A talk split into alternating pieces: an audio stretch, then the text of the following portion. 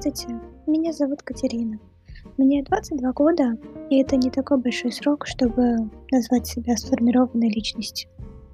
Если вы меня спросите, какие книги я посоветую для познания себя, то мой список будет состоять из «Искры жизни» Эрих Мария Ремарка, «Мифов Ктулху» Уолда Филлипса Лавкрафта и «Бесов» Федора Михайловича Достоевского.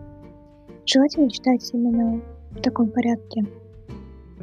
В «Искре жизни» Ремарка мало любви между персонажами, практически нет милосердия или ощущения хорошего конца, но есть душераздирающая воля к жизни. Казалось бы, произведения Ремарка могут вызвать лишь депрессию, меланхолию, но это не так, это не в этом случае. Именно в этой книге. Которая говорит о жизни заключенных в фашистских концлагерях, больше всего силы и воли к жизни. Эта книга научила меня не сдаваться и тому, что нет незаменимых.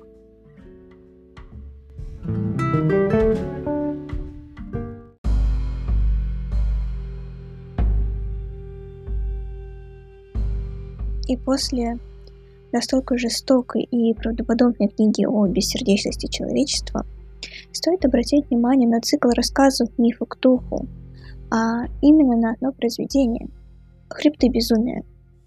Данная история американского писателя Горварда Филлипса Лавкрафта полны любопытства и преодоления себя. Меня вдохновляет то, как герои исследуют мир и превознемогают трудности – Благодаря его рассказам я научилась понимать, что каждый видит мир своими глазами, что мировоззрение отличается, и что у каждого есть свое неизвестное, которого стоит опасаться.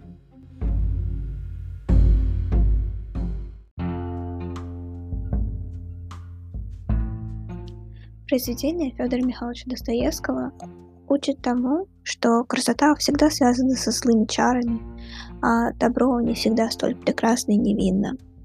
В романах Достоевского важен не только социальный контекст, но и поиск высшего смысла для каждого отдельно взятого человека. Персонажи Федора Михайловича Достоевского – Ставрогин, Раскольников и Мышкин – либо идиоты, либо убийцы. Но данные качества не дают читателю смотреть на героев однобоко – при этом их недуг или грех описывается автором как бы мимоходом, так как убийство не самая страшная вещь, по словам Федора Михайловича Достоевского. А вот неискренность и потеря себя – это самое ужасное. Роман Достоевского сформировал у меня умение мыслить объективно и не делить мир на черное и белое. Я благодарна романам русского классика за неустанные попытки понять всех и каждого, даже беспощадную русскую революцию.